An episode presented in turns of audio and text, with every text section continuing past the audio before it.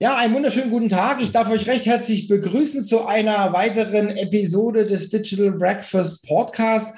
Heute mit zwei hochdekorierten Akademikern, mit dem Professor Dr. Michael Schaffner und mit dem Dr. Sturz. Einmal der ähm, Geschäftsführer oder Management im, äh, bei Transline und einmal der Wolfgang Schaffner als äh, Professor von der FOM. Ich darf euch Sie herzlich begrüßen.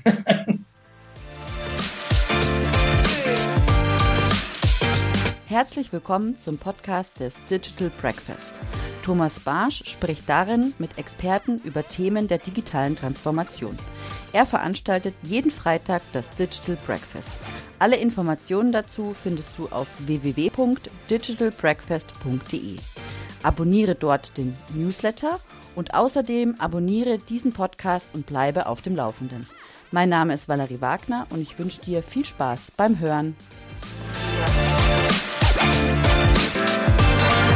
Herzlich willkommen, Thomas. Okay, ähm, vielleicht starten wir einfach mal mit einer kurzen Vorstellungsrunde. Ich habe es ja jetzt so ein bisschen rudimentär gemacht. Ähm, vielleicht äh, einfach mal, ähm, Wolfgang, vielleicht fängst du einfach mal, äh, Michael, vielleicht fängst du einfach mal an. Okay, dann fange ich mal an. Ja, herzlich willkommen zu unserem Podcast. Mein Name ist Michael Schaffner. Ich ähm, habe eine Hochschulprofessur bei der FOM Hochschule für allgemeine BWL, Organisationsgestaltung und Innovationsmanagement und forsche unter anderem auf dem Gebiet der technischen Dokumentation und Wissensmanagement. Ähm, habe noch äh, daneben eine kleine Beratungsfirma, die ich als Student gegründet habe vor fast 40 Jahren und beschäftige mich dort unter anderem mit Strategieberatung, Prozessorganisation und auch Innovationsmanagement. Mhm. Wolfgang. und wir beide kennen uns schon seit vielen, vielen Jahren, lieber Michael, und haben schon viele gemeinsame Sachen gewuppt. Mein Name ist Wolfgang Sturz. Auch meinerseits danke für die Einladung hier. Äh, warum beschäftige ich mich mit Sprache? Komisch, ich bin Ingenieur. Ich habe Maschinenbau studiert. Ich habe lange Zeit als Ingenieur gearbeitet im Consulting-Bereich, in der Automatisierung, äh, in der Fertigung mit viel Freude. Äh, bin aber bei der Sprache gelandet, weil ich zweisprachig aufgewachsen bin äh, und vor meiner Ingenieurszeit, während der Studienzeit, noch nicht so viel Geld verdient habe. Und dann hat sich das durch eine Reihe von Zufällen ergeben, dass ich äh, mein Studium mit Übersetzungen finanziert habe, wegen meiner Zweisprachigkeit. Mhm. Und das ist dann irgendwie hängen geblieben. Ich habe dann nach einer relativ interessanten Ingenieurkarriere von fast zehn Jahren im Ausland und in Deutschland mit einer Promotion im Bereich Maschinenbau äh, ein Unternehmen gegründet, das sich spezialisiert auf technische Übersetzungen für den deutschen Maschinenbau. Äh, fast nur Übersetzungen aus dem Deutschen zunächst in meine zweite Muttersprache, Niederländisch, mhm. später dann in Englisch und äh, da sind viele Sprachen dazugekommen. Was ich heute feststelle, das ist eine große Änderung im Vergleich zu dem, was ich vor 40 Jahren erlebt habe, ist, dass ganz langsam, manchmal auch ein bisschen schneller erfreulicherweise, in den Unternehmen eine, ein Bewusstsein dafür entsteht, dass das Thema Sprache eigentlich ein extrem wichtiges Thema ist. Sprache wird gemeinhin auch heute noch sehr oft als Gott gegeben hingenommen. Wir haben die Sprache und nutzen die halt irgendwie und Ingenieure sind da besonders berüchtigt, äh, berüchtigt, berüchtigt. Die verhunzen sehr gerne mal die Sprache und sind oft sehr kreativ mit der Schaffung neuer Benennungen oder Begriffe, was dann, wenn das Ganze in die Fremdsprachen übertragen werden soll, nicht immer ganz einfach ist. Corporate Language Management, unser Thema heute, mein persönliches Thema und mein Herzensanliegen, Corporate Language Management, ist die Botschaft, liebe Manager, liebes Unternehmen, beschäftigt euch mal strukturiert mit dem Thema Sprache. Welche Sprache wird im Unternehmen verwendet? Es gibt das Thema Corporate Identity. Ich kenne viele Unternehmen, die haben dann 200 Seiten Leitfaden, wie Corporate Identity auszusehen hat. Dann sieht man äh, genau beschrieben, wie groß das Logo sein darf und wie schief und wie gerade und äh, wie bunt und wie viel Farben. Das alles ganz genau definiert. Und das viel wichtigere Thema, wie gehe ich mit Sprache um, das wird gar nicht beleuchtet und belichtet und betrachtet. Das wird, ich habe es gerade schon mal gesagt, als Gott gegeben hingenommen. Mhm obwohl dort die Kommunikation stattfindet. Über die Sprache kommuniziere ich, was für einen Mehrwert mein Produkt hat. Über Sprache kommuniziere ich, was für einen Mehrwert meine Dienstleistung hat. über Sprache kommuniziere ich, wie meine Produkte richtig bedient werden, damit es keine Garantiefälle gibt. Mhm. Das hat so unglaublich viele Konsequenzen.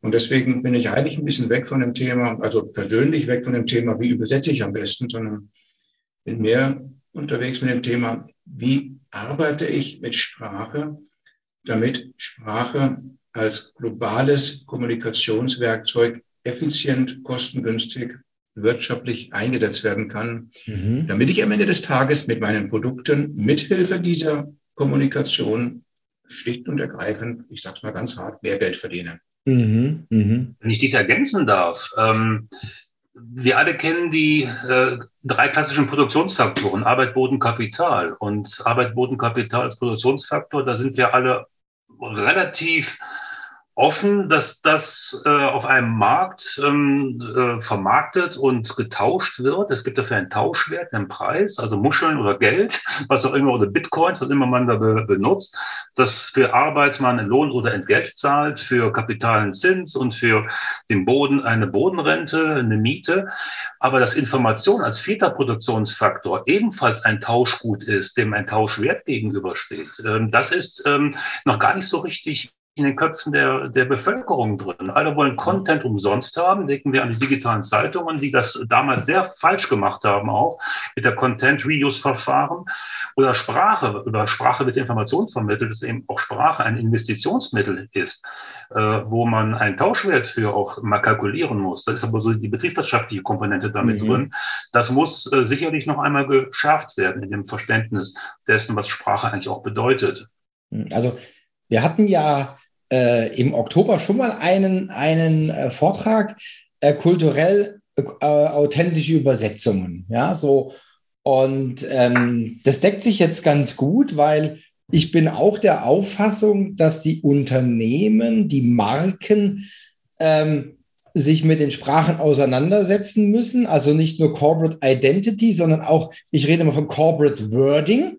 Ja, und zwar auch in der Ursprungssprache, ja, weil was ich immer wieder erlebe, der eine sagt es so im Unternehmen, der andere sagt so und der nächste macht so, der schreibt es mit Bindestrich, der ohne, ja, und dadurch verwässert ja auch die Aussage und es verwässert auch das Markenbild, ja, und dann und damals war die Erkenntnis ähm, so nach dem Motto, naja, wenn ich das wenn ich das in andere Sprachen äh, übersetze, dann muss ich mich erstmal mit der Ausgangssprache aus, auseinandersetzen, ja, dass ich da das einfach gerade ziehe. Und da habe ich gesagt, das ist, ähm, das ist auch eine Chance äh, für, die, äh, für, die, für die Landessprache, ja, da besser zu werden, wenn ich das einfach, äh, einfach mal sauber angehe, ja, äh, und das, ich sag mal, gerade ziehe. Und dann habe ich natürlich viel, viel, in Anführungszeichen, die Basis geschaffen, um auch in andere Sprachen zu übersetzen, ja.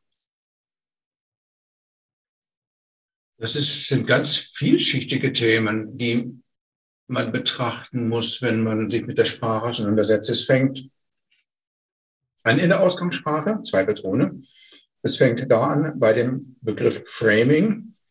Welche mhm. Begriffe verwende ich? Da gibt es schöne Beispiele aus der Wirtschaft. Äh, amerikanische Unternehmen denken da tatsächlich manchmal ein bisschen proaktiver eines der berühmten Beispiele, was ich immer gerne verwende, ist die Firma Apple. Die haben für ihre Mitarbeiter in den äh, Apple Stores haben die Leitfäden, die sind, glaube ich, irgendwo in der Größenordnung 100 Seiten dick, wo drin steht, wie diese Damen und Herren dort zu sprechen haben. Mhm. Die dürfen beispielsweise, wenn sie mit dem iPhone 6 zur Reparatur kommen, weil die Batterie kaputt ist, dann dürfen die nicht sagen, so ein altes Modell. Die dürfen sagen, huch, Sie haben da ein Vintage-Modell. Mhm. Und Vintage-Modell ist vom Framing her positiv besetzt und mhm. nicht, ja, das ist zwar erst drei Jahre alt, aber trotzdem Shot. äh, das ist Framing. Das heißt, da geht es schon los mit dem Thema Sprache. Welche Begriffe mhm. verwende ich? Man sieht sehr stark in der Politik, die Politiker haben es in Deutschland gar nicht drauf. Die verwenden herzlich gerne immer wieder Begriffe, die negativ besetzt sind. Vor sechs, sieben Jahren war in der Presse ganz oft das Thema, äh, die Flüchtlingswelle. Eine Flüchtlingswelle macht Angst. Eine Immigration äh, ist etwas neutraler. Da gibt es auch andere Begriffe, die man nehmen könnte. Die Amerikaner haben auch in der Politik die Sprache besser eingesetzt. Äh, wenn ein amerikanischer Präsident von der Achse des Bösen spricht äh, und wenn man dann weiß, dass the evil gleich bedeuten oder synonym ist zu dem Teufel, dann haben alle Amerikaner kapiert, hoppla, da gibt es ein paar Teufel auf der Welt, die müssen wir ausrotten. Und dann hat der amerikanische Präsident, äh, das war vor 20 Jahren der Fall, einen Freifahrschein, um äh, einen Krieg anzufangen. Mhm. Auf der Basis von diesem geframten Begriff Access of the Evil. So, das ist mal der erste Aspekt bei dem Thema Sprache. Wie frame ich? Welche Begriffe verwende ich? Verwende ich positiv oder negativ besetzte Begriffe? Verwende ich Begriffe, die negative oder positive Assoziationen hervorrufen? Mhm. Und das dann immer sehr ähm, zielsprachengenau. Äh, man muss sich bei jeder Übersetzung von ähm, Produktliteratur oder auch von Werbematerialien immer in die natürlich in die Landessprache, die Landeskultur hineinversetzen, weshalb es eben auch sehr notwendig ist, dass der Muttersprachler ähm, auch die entsprechende Arbeit tätigen und nicht nur Muttersprachler an sich, sondern auch die dann noch in der lebenden Sprache aktiv sind. Und nicht mhm. Muttersprachler, die hier vielleicht schon seit 40 Jahren in Berlin oder Stuttgart leben und vielleicht gar nicht mehr das Vokabular oder die, mhm. die kulturellen Werte so, so drauf mhm. haben. Mhm. Das Aktuelle, ja. Ähm, es geht dann äh, bei Begrifflichkeiten das ist aber nochmal ein anderes Thema in den Bereich Markenfindung hinein. Also es gibt ja jetzt die Marke Meta seit kurzem, äh, mhm. die in aller Munde ist. Die ist auch nicht ganz unproblematisch. In, das ist natürlich in unserer Branche ein bisschen ein Thema gewesen sofort. Im Polnischen ist Meta wohl ein Synonym für eine Spelunke. Das mag man jetzt gut finden, dass Meta als Spelunke bezeichnet wird oder auch nicht. äh, es ist auch mit solchen Markenbegriffen ganz, ganz schwierig, äh, mhm. wenn man in die Fremdsprache hineingeht. Das ist aber nicht unser Thema heute. Unser Thema mhm. heute ist, wie schaffe ich Sprache, wie kreiere ich Sprache? Und der nächste, und das ist tatsächlich eine große Baustelle, ist, wie gehe ich mit Begriffen und mit Benennungen um? Wir haben einen äh, äh Kunden, der im Bereich äh, Bautechnik unterwegs ist. Und da haben wir mal gezählt, der hat für die, für die Türklinke, die ganz einfache Türklinke, hatte der, glaube ich, 15 oder 20 verschiedene Benennungen. Türgriff, Türklinke, Türknauf, was weiß ich. Mhm. Äh, das wird beim Übersetzen verdammt teuer. Mhm. Das wird aber schon vorher teuer. Das wird dann schon teuer, wenn ein deutscher Kunde dort ein Ersatzteil bestellen muss. Ja, was will er jetzt genau bestellen? Und es fehlt die Ersatzteilnummer. Dann wird es da schon teuer, weil es da schon Missverständnisse gibt. So, jetzt übersetzen wir das. Jetzt haben wir ein Handbuch, da steht es so, im nächsten Handbuch steht es so, wir müssen das in 30 Sprachen übersetzen. Mhm. Äh, da wird das Recycling von Übersetzungen sehr schwierig. Es äh, ist in aller Regel eine ganz große Gefahr da, dass Begriffe, die im Deutschen nebeneinander stehen und weitgehend synonym sind, sich bei der Übersetzung voneinander entfernen und in der Fremdsprache dann nicht mehr synonym sind, obwohl mhm. die synonym gemeint gewesen sind. Äh, da gibt es eine Vielzahl von Problemen, die auftreten, wenn man sich in der deutschen oder in der Ausgangssprache nicht strukturiert mit dem Thema Sprache und jetzt ergänzend mit dem Thema Terminologie auseinandersetzt. Mhm. Ja, der Teufel steckt im Detail. Teufel hatten wir schon öfter heute. Ne? ähm, vielleicht mal einen kleinen Schwenk das, das Thema, wir haben ja auch noch ein Digital Breakfast am 18. Januar. Das Thema heißt digitale Lösungen für ein Corporate Language Management. Ähm, was war denn der Auslöser dafür, ähm, sich so einem Thema zu widmen? Michael, sag du was? Nee, ich glaube, ich glaub, du fängst erstmal an, weil ich komme danach mit der, mit der BWL-Sicht da drauf. okay. Das Thema Sprache ist so komplex, dass ich, auch wenn ich jetzt einen 300 Seiten Leitfaden schreiben würde für meine Mitarbeiter, ich eigentlich beim Schreiben dieses Leitfadens schon in der Erwartungshaltung leben muss, dass die Leute diesen Leitfaden zur Kenntnis nehmen und zur Seite legen und weitermachen wie bisher. Mhm. Das ist nun mal leider so. Darüber, dazu kommt, dass die Leute wenn sie mit Sprache umgehen,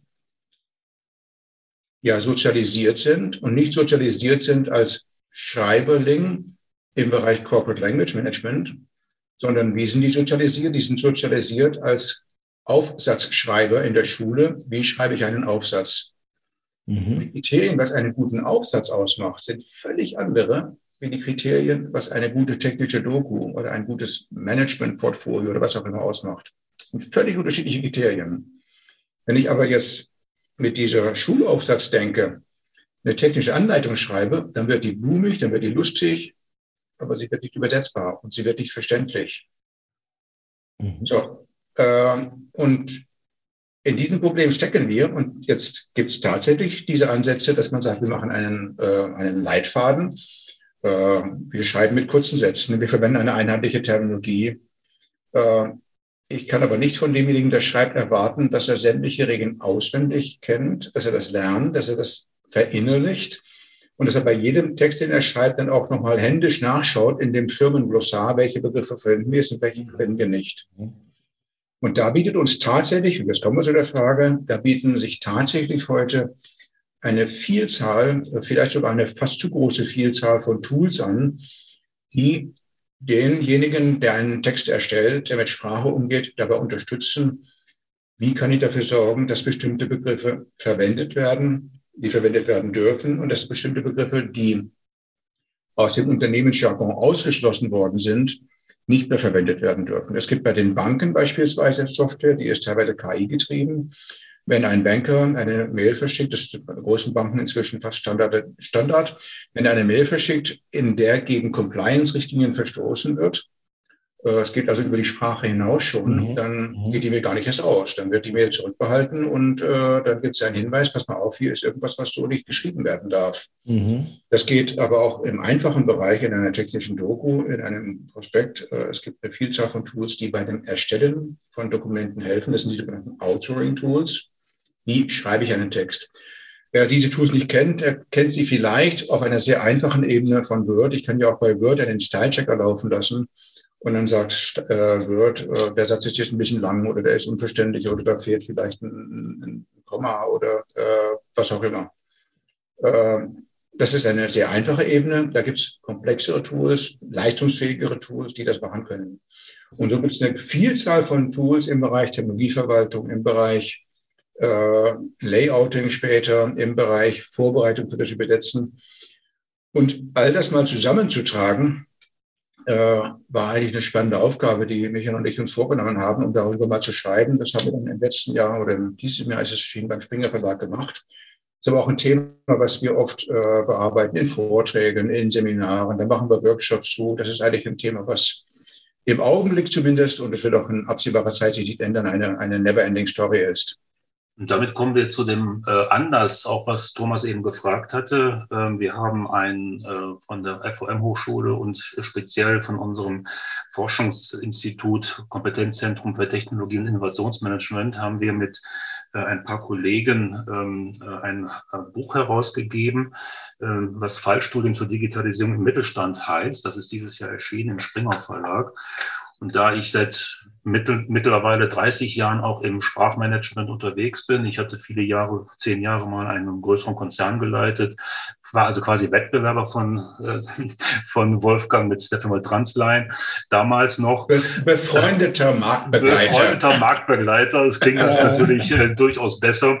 Ähm, ähm, wusste ich um die äh, um, um, um, die, um, den, um die Notwendigkeit, äh, Alltagsprobleme, unternehmerische Alltagsprobleme auch digital lösen zu können.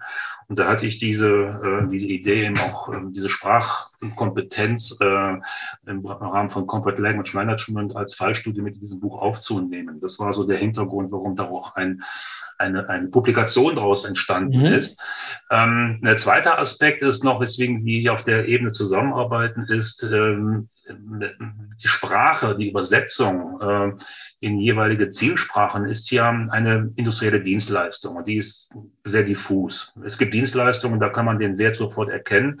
Denken, denken wir an, an eine Maschinenreparatur, die wird repariert, die industrielle Dienstleistung, zack, Maschine ist repariert, sofort ist der Wert, der Nutzen äh, erkennbar.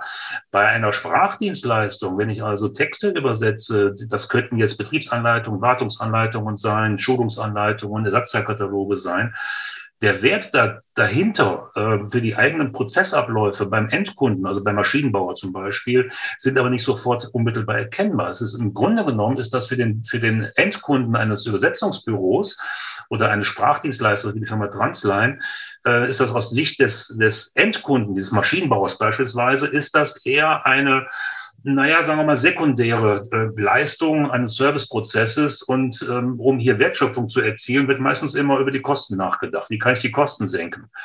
Aber der Wert, der dahinter steht, dass man die internen Abläufe optimieren kann, äh, dass man äh, äh, Image, in der Imagepflege sich gegenüber dem Wettbewerb abgrenzen kann, dass man, wie Wolfgang eben sagte, durch die richtige Wortwahl positive Emotionen wecken kann beim Kunden und dann auch den Umsatz zu steigern.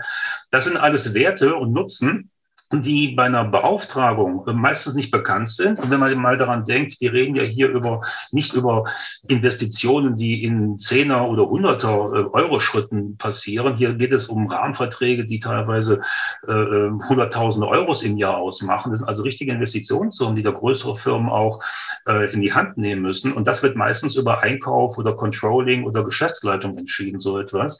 Und das sind meistens keine Fachleute. Und die Fachebene, die eigentlich um den Nutzen konkret weiß, die brauchen eine Argumentationshilfe, um diese Investitionen in Prozesse, in Technik, in Personalentwicklung, um das auch verteidigen zu können. Und dazu benötigt man eine Wirtschaftlichkeitsbetrachtung, ähm, äh, die aber eigentlich nicht da ist. Also so eine ROI-Betrachtung für, für industrielle Dienstleistungen wird relativ selten bis gar nicht ge gemacht.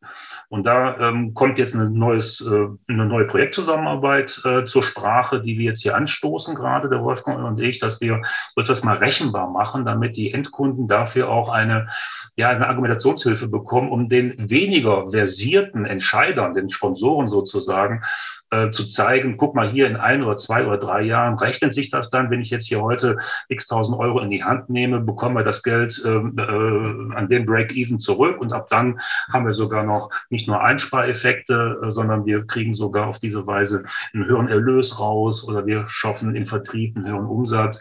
Ähm, das lässt sich äh, auf eine gewisse Weise betriebswirtschaftlich auch abbilden. Mhm, okay, also das wäre jetzt ein Folgeprojekt, ne? Ganz genau, richtig. Mhm darf da gerade mal eingreifen nochmal und eine Analogie verwenden. Als ich Maschinenbau studiert habe in den 70er Jahren, gab es so ein bisschen Paradigmenwechsel zu dem Zeitpunkt. Äh, ich kann mich wirklich noch lebhaft an die ersten Vorlesungen ganz am Anfang erinnern. Da hat es geheißen, äh, Leute, liebe Studenten, in den vergangenen 10, 20 Jahren haben wir uns die, die Optimierung von Fertigungsprozessen gekümmert.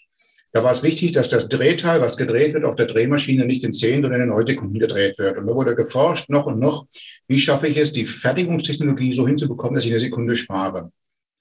Das ist aber ziemlich ausgereizt gewesen. Und da haben die gesagt, äh, die Dozenten, die Professoren, die Herausforderung der Zukunft ist, dafür zu sorgen, dass dieses Teil nicht, nachdem wir es von zehn Sekunden auf neun Sekunden Fertigungszeit runtergedrückt haben, dass es dann nicht zwei Wochen in einem Lager liegt und nach drei Wochen vielleicht irgendwo verrostet weiter bearbeitet wird, äh, da ging es dann plötzlich um Prozesse, um Workflows, um Reduzierung von Lagerbeständen. Und das war Wirtschaftlichkeit. Das heißt, die Wirtschaftlichkeit war nicht mehr zu holen in dem Bereich, wie mache ich von diesen 10 Sekunden, 9 Sekunden Fertigungszeit.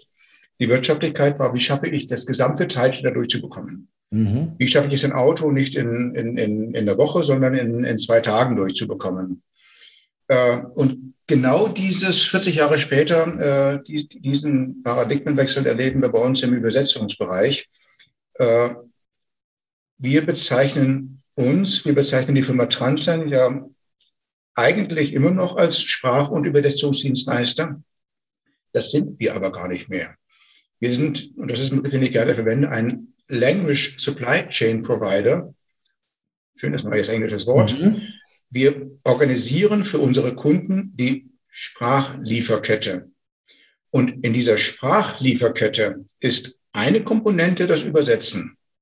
Bloß der Übersetzer, der von Hand übersetzt oder der vielleicht mit Hilfe eines MT-Systems hybrid übersetzt, der braucht dafür eine gewisse Zeit. MT steht für maschinelle Übersetzung, also Machine Translation. Also, Maschine, ja, also es gibt, es gibt drei Konzepte. Man kann von Hand übersetzen, man kann den Computer übersetzen lassen, das ist MT, Machine Translation. Die Systeme, die wohl eine Zukunft haben werden, sind die sogenannten Hybridsysteme. Da wird vom Computer ein Vorschlag gemacht und der äh, Übersetzer, der Fachübersetzer übernimmt diesen Vorschlag und gibt ihn frei. So, aber da habe ich eigentlich kein, kein betriebswirtschaftliches Optimierungs- oder Rationalisierungspotenzial mehr. Denn äh, ich brauche halt für eine DIN A4-Seite zu übersetzen eine bestimmte Zeit. Die ist mit Hilfe von MT vielleicht ein bisschen kürzer, aber das ist ausgereizt. Wo haben wir unsere wirtschaftlichen Probleme oder unsere Potenziale, besser gesagt, im Bereich der Lieferkette? Denn wenn jetzt ein deutscher Kunde, der kein Corporate Language Management macht, uns einen Text schickt, der zu übersetzen ist, dann haben wir als Klassiker, der Text geht zum Übersetzer, der fängt an zu arbeiten und nach drei Sätzen kommt die erste Rückfrage. Was ist eigentlich gemeint? Nach weiteren drei Sätzen kommt ein logischer Fehler, der so gar nicht stimmen kann. Das ist jetzt ein bisschen schwarz-weiß gemalt. Mhm. Aber dieses Thema Rückfragenmanagement, dann geht es nämlich los mit Ping-Pong. Dann muss das irgendwie über die Lieferkette zurück zu demjenigen, der es geschrieben hat. Dann ist derjenige, der es geschrieben hat, gerade im Urlaub. Äh, das sind Sachen, die unglaublich viel Geld kosten, die aber betriebswirtschaftlich bis heute nicht erfasst, nicht berücksichtigt, nicht einmal wahrgenommen worden sind. Mhm. Äh, und diese Themen wahrzunehmen, äh, es gibt diesen berühmten Begriff, den kennt man aus vielen Ecken, Garbage in, Garbage out. Wenn wir einen Text bekommen, der nicht nach Corporate Language Management Richtlinien geschrieben worden ist, tun wir uns deutlich schwerer in der Produktion hinten, mhm. wie wenn wir einen Text haben, der sauber geschrieben worden ist. Wir haben weniger Rückfragen und der gesamte Lieferkette, die gesamte Prozesskette läuft viel geschmeidiger. Äh, was meinen Sie, warum Amazon das Rückfragenmanagement komplett automatisiert hat? Weil sie da Geld verbrennen würden ohne Ende. Was meinen Sie, warum Amazon keine Telefonhotline hat oder nur eine, die sehr schwer erreichbar ist? weil Jeff Bezos gesagt hat, wir müssen unsere Prozesse so strukturieren, dass die Kunden, verdammt nochmal, sorry, keine Hotline nötig haben. Mhm. Genau. Wenn wir eine Hotline nötig haben, haben wir was falsch gemacht. Mhm. Und bezogen auf unsere Branche, wenn wir ein Rückfragenmanagement nötig haben, wir haben es, wir haben es leider, wir haben es nötig. Warum haben wir es nötig? Weil leider unsere Kunden im Bereich Corporate Language Management noch viel Luft nach oben haben. Mhm. Und wenn das verstanden wird, dann können wir die Prozesse optimieren und dann können wir unglaublich viele wirtschaftliche Potenziale heben zum Nutzen von allen Stakeholdern. Da müssen wir den Übersetzer, der die eigentliche Arbeit macht, nicht unendlich nach unten drücken und sagen, du kriegst jetzt pro Stunde noch weniger.